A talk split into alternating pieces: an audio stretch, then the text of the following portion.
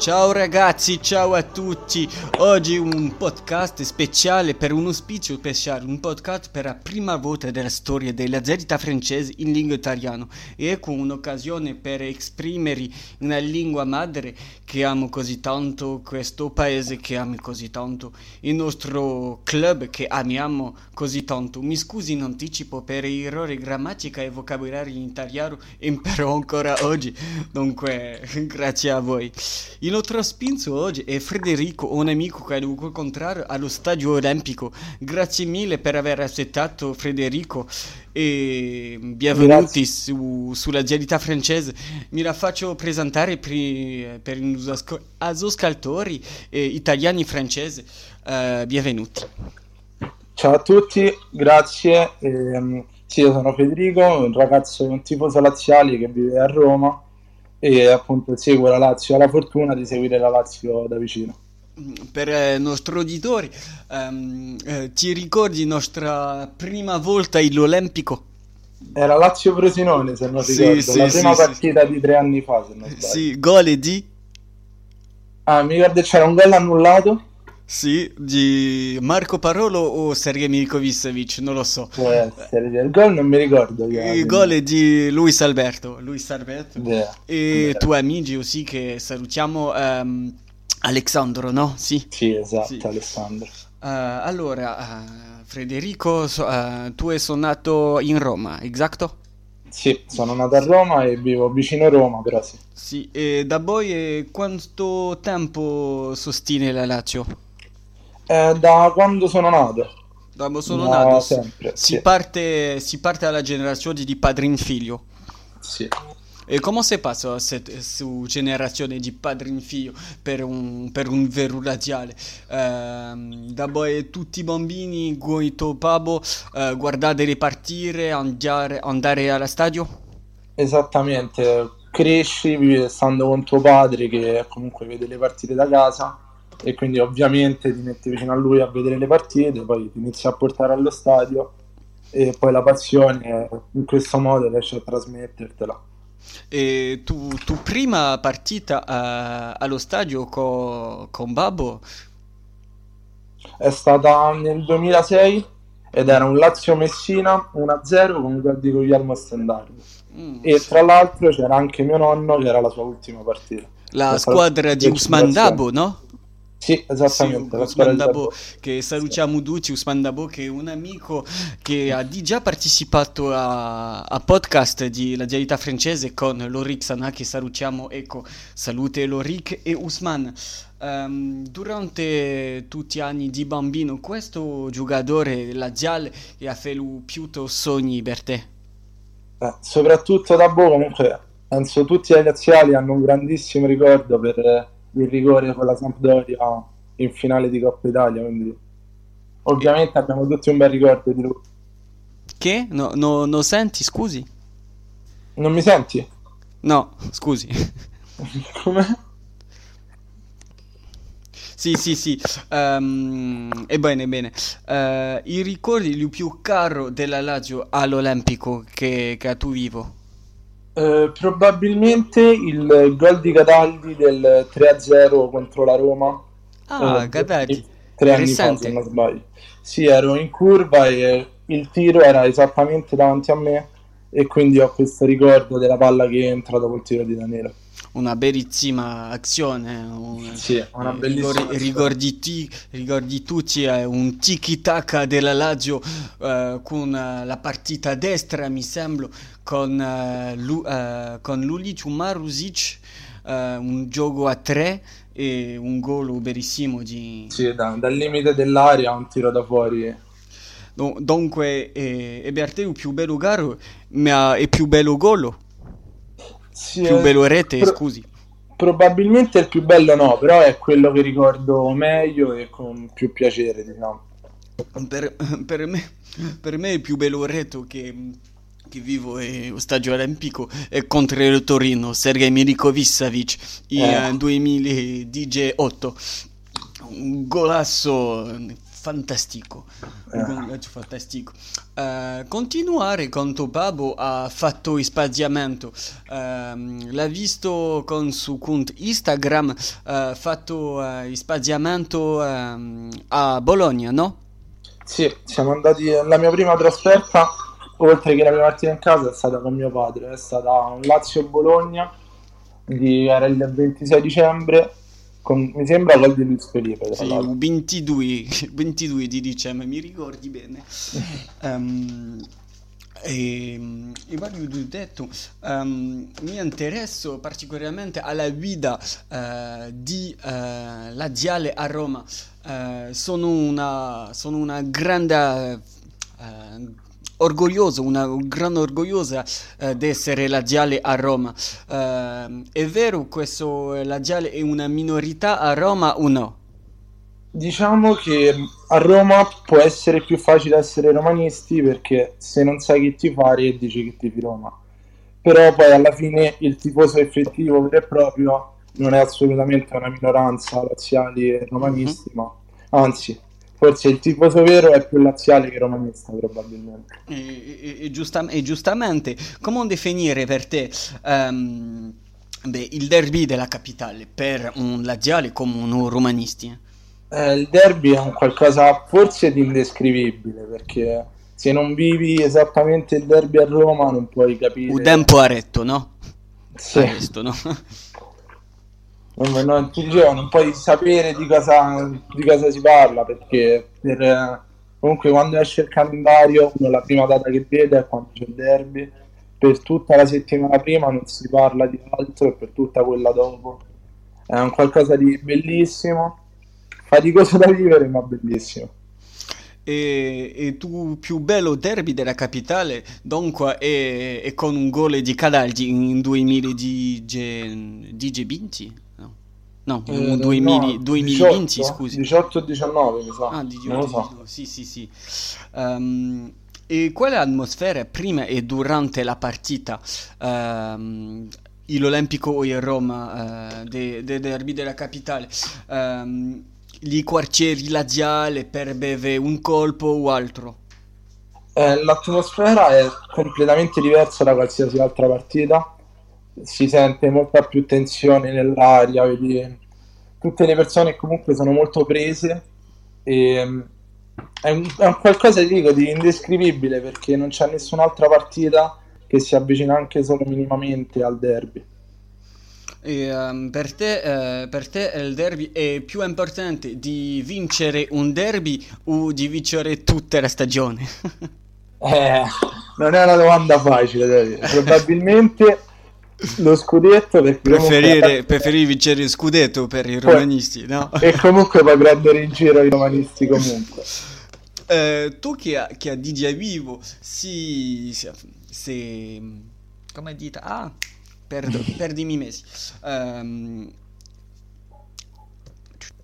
eh, il momento di derby della capitale, ma tu hai già, hai già visto eh, Francesco Tocci. Francesco Tocci, eh, per te che, che giocatore, un giocatore grande e rispettato eh, per suo passaggio mm, per la nazionale, un ricordo di due bellissimi ricordi ecco per me eh, della Coppa del Mondo 2006 o giusto un, un pezzo di merda. No, ovviamente c'è rispetto perché comunque ci sono comunque tanti giocatori che son- vengono diciamo odiati tra virgolette eh, della Roma, ma comunque Totti sia per quello che è stato che per il rispetto che ha sempre mostrato. Mi viene in mente quando dopo la morte di Gabriele Sandri comunque il derby è venuto sotto la curva nord, anche lì non è stato ha ricevuto solo applausi da tutti. Sì, sì, eh, sono, sono d'accordo con te. Ehm, è vero che le persone che, viaggiano molto per vedere eh, la Lazio sono molto rispettato l'Olimpico. Eh, per esempio, me è vero eh, perché me ehm, è veramente mia sensazione, mia sensazione di rispetto.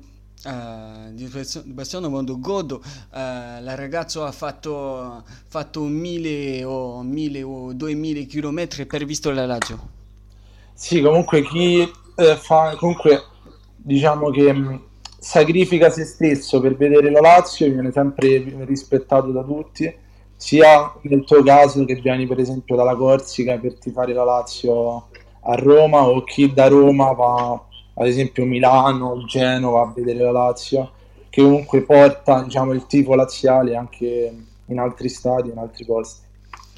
E un altro, un'altra questione, um, ma, ma, veramente per i tifosi, per, i, per, per gli enti con grinta, come dice, um, la questione di giumulaggio in Italia uh, mi, per, per, me e per uh, molte persone in Francia, come in Francia, per me no, sono corso, ma, uh, ma come molto molto persone. Il giumulaggio in Italia è una cosa una cosa che visto bene, visto bene come uh, la, l'Inter con la Lazio o la Lazio con West Ham qua, uh, come è spiegato così?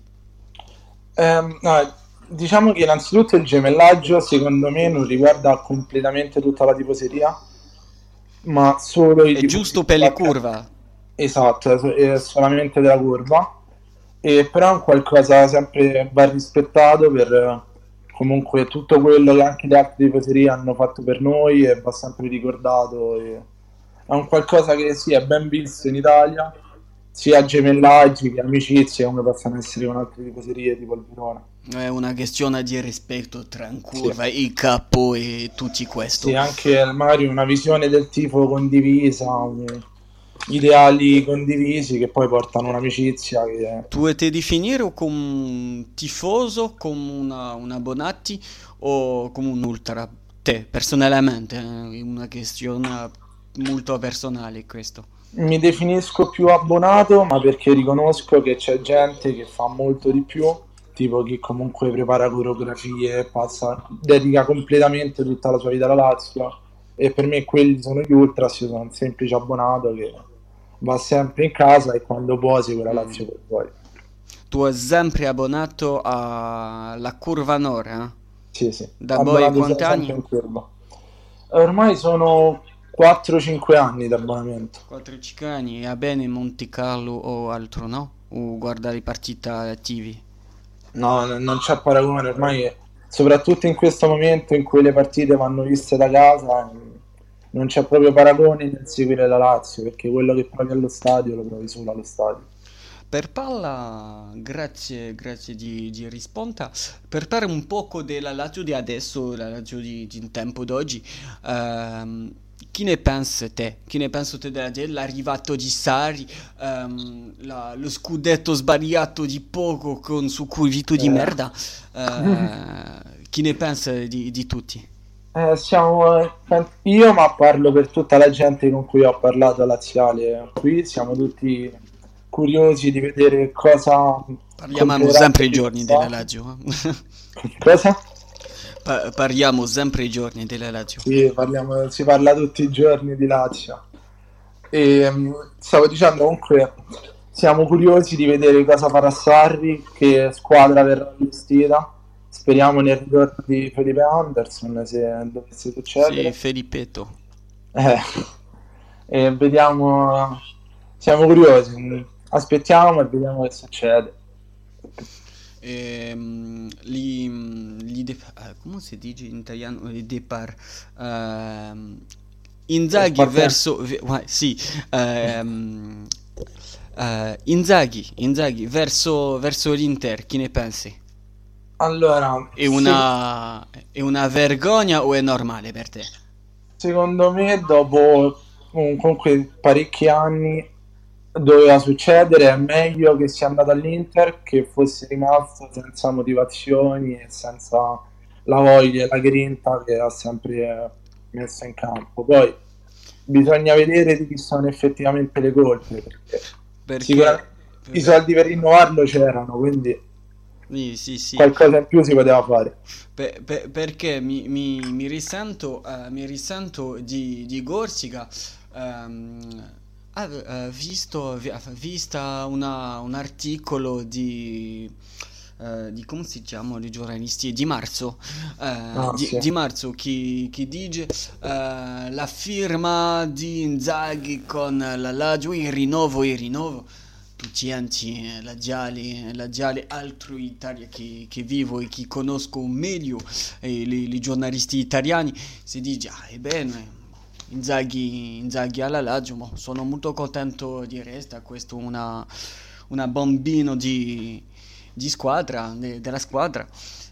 E, e domani, visto sì, che quello Inzaghi... è stato sì, sì, sì, sì, sì. Stata la cosa forse cioè, andava fatta in altri modi. Per, per me ma fare male un culo, eh.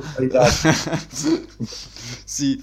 Um, on, arrivato, siamo arrivati alla fine di, di questo podcast, uh, ma, ma, ma, alla fine per te vuoi dirci o aggiungere un ultimo ricordo, un, una storia per te de, della Lazio eh, che, che tu vivo uh, per voilà, tutti gli enti laziali che, che nos ascoltare uh, stasera e francese e allora, una storia legata alla Lazio eh, dello stadio del bar o qualche magari la trasferta a Milano in, Lazio, in Milan-Lazio della semifinale di Coppa Italia con il gol di Correa la Coppa Italia quella poi vinta sull'Atalanta perché sì. comunque era la mia prima trasferta in Pullman e quindi è un bellissimo ricordo di tutto il viaggio fino a Milano poi la partita bellissima con la vittoria appunto sul Milan quindi quello è indubbiamente un bel ricordo, un qualcosa che non vedo l'ora fin del Covid di tornare a vivere come prima. Eh, grazie per, per il bellissimo ricordo. Um, grazie a te. Grazie. Eh, ascolta, Federico, grazie, grazie, ma, grazie mille per il podcast eh, veramente speciale. Eh, scusi ancora per tutti i miei sbagli in italiano. Eh, imparo ancora, ancora oggi, ma, ma speriamo. Uh, spero che, che, va bene, che di giorno in giorno sa migliorare, forse, sì, forse. Dunque, per te una, una, prima volta ecco, di podcast o di già partecipare in Italia? No, è stata la mia prima volta assoluta, infatti ti ringrazio per l'occasione perché è stato molto bello eh, sono stato divertente, quindi veramente ti ringrazio. E per te, eh, per te ecco, eh, la Gialità Francese è un piccolo, piccolo podcast per i, tutti appassionati, per i, tutti tifosi radiali eh, della francofonia, altro che, altro che francese, veramente, veramente della francofonia. È molto importante per me di parlare un poco in, in italiano, fatto, fatto lontano, eh, fatto lontano e, e per, te, per te, per tutti i tifosi italiani che, che, posso, che posso adesso ascoltare su, su podcast con te, con, con, un bellissimo ragazzo e con un bellissimo tifoso. E altro che tifoso, un amico e, spero ti, ti visto in settembre che, che speriamo di vederci a settembre, ti sì. aspetto qui a Roma. Sì, ci sì. vedremo sicuramente. Spero, spero. Speriamo allo stadio però in ogni caso ci vediamo. E, e come l'ho detto, e come l'ho detto uh, su, su podcast, alla fine del podcast dice sempre, dice sempre l'inme della Lazio e dice sempre ciao ragazzi e forza Lazio. Forza Lazio. Forza Lazio più che mai.